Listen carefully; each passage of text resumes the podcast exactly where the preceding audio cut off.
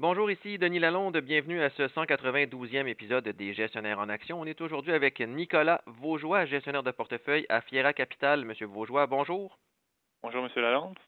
C'est le moment de l'année où Fiera Capital euh, fait ses prévisions 2024. Donc, on va vous demander d'abord de parler peut-être des possibilités de récession, à savoir la toile de fond économique nous réserve quoi selon vous pour l'année prochaine en Amérique du Nord?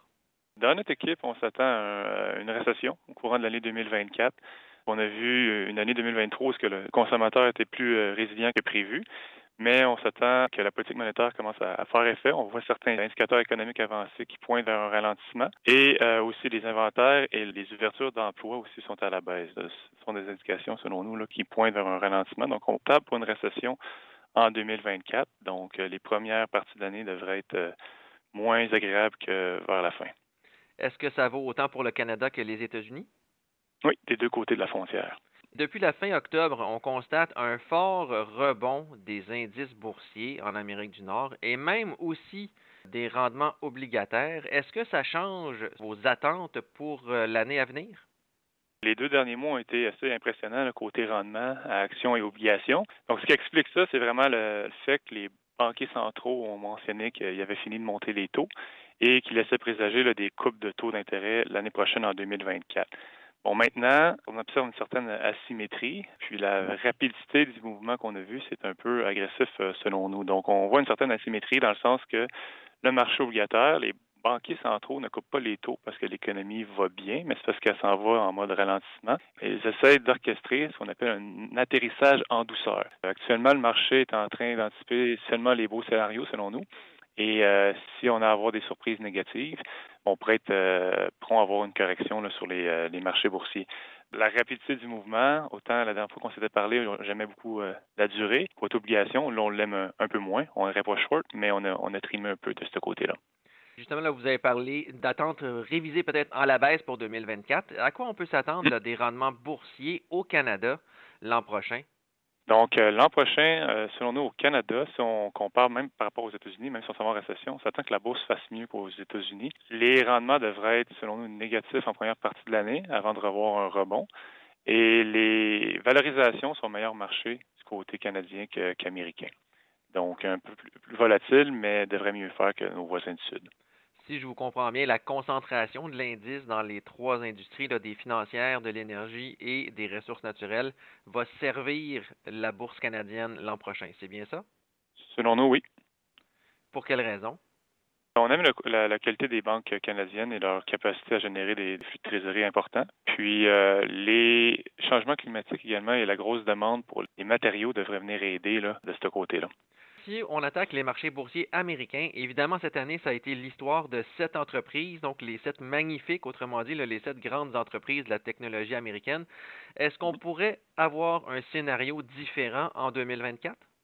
Ça, c'est un très bon point, puis c'est ce qui explique euh, principalement la poussée des marchés boursiers américains. C'est les sept compagnies que vous avez nommées. Donc, quand on regarde le reste du marché, c'est pas aussi rose non plus.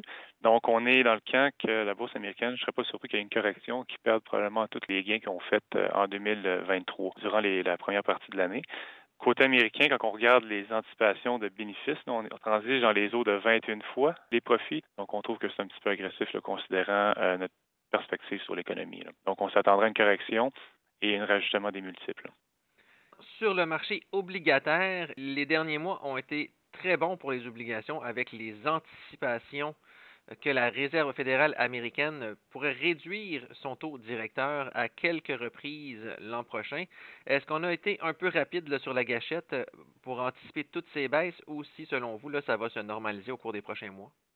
On trouve que le marché a été très agressif de ce côté-là. Même quand on regarde les obligations 10 ans, on passé de 5% à 3,90 Donc, un gros rallye, ce qui explique la forte performance. Mais maintenant, on est déjà en train d'anticiper des baisses de taux jusqu'à, dans le fond, ce que la Fed pensait couper en 2025, on est déjà là. Donc, il y a beaucoup euh, de bonnes nouvelles en termes de baisse de taux d'anticiper déjà dans le marché. Et euh, ça se pourrait que l'inflation reste plus résiliente que prévu et ne les, euh, les empêche de couper davantage. Donc, ça va vraiment être une question de si on s'en va en récession ou en, atterrissage en douceur.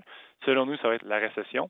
Donc, il y en a déjà beaucoup de, de de ce côté-là. Côté obligataire, Les écarts de crédit ont rétréci énormément. Ils ont suivi le sentiment très positif des actions.